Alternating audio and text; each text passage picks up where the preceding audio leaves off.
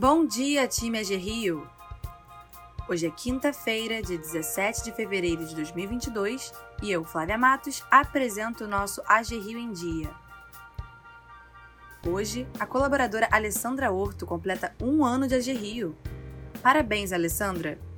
Obrigada por toda a sua dedicação e contribuição no time do Fomento. Agora vamos aos destaques do dia.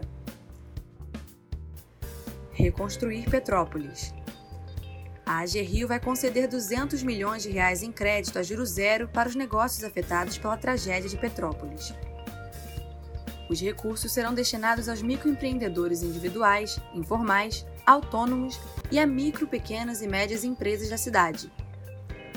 O posto de atendimento da agência já está funcionando no Palácio Quitandinha e funcionará a partir de hoje na sede da CDL. Atuação do governo em Petrópolis.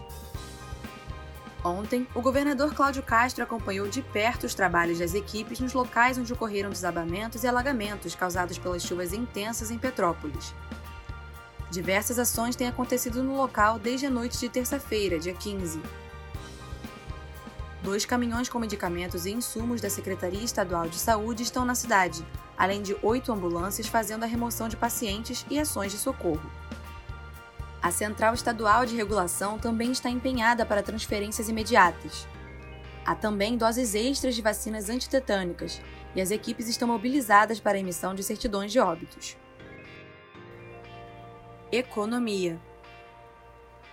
Após duas altas consecutivas, o Índice de Confiança do Empresário e do Comércio, o ISEC, da Confederação Nacional do Comércio de Bens, Serviços e Turismo, o CNC, caiu 1,2% em fevereiro em relação a janeiro, para 119,3 pontos.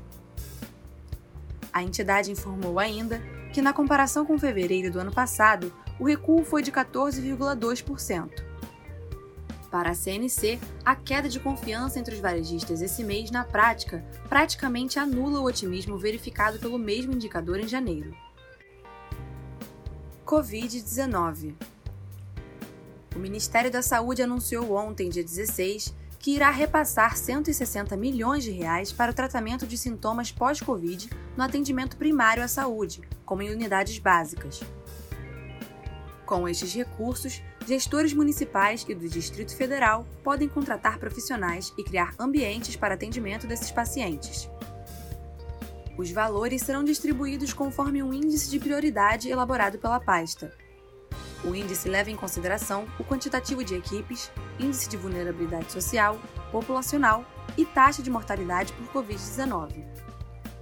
O secretário de Atenção Primária, Rafael Parente, afirmou que o recurso deve servir para organizar os serviços, a busca ativa de novos casos, o diagnóstico e o tratamento de pessoas com sintomas de pós-Covid.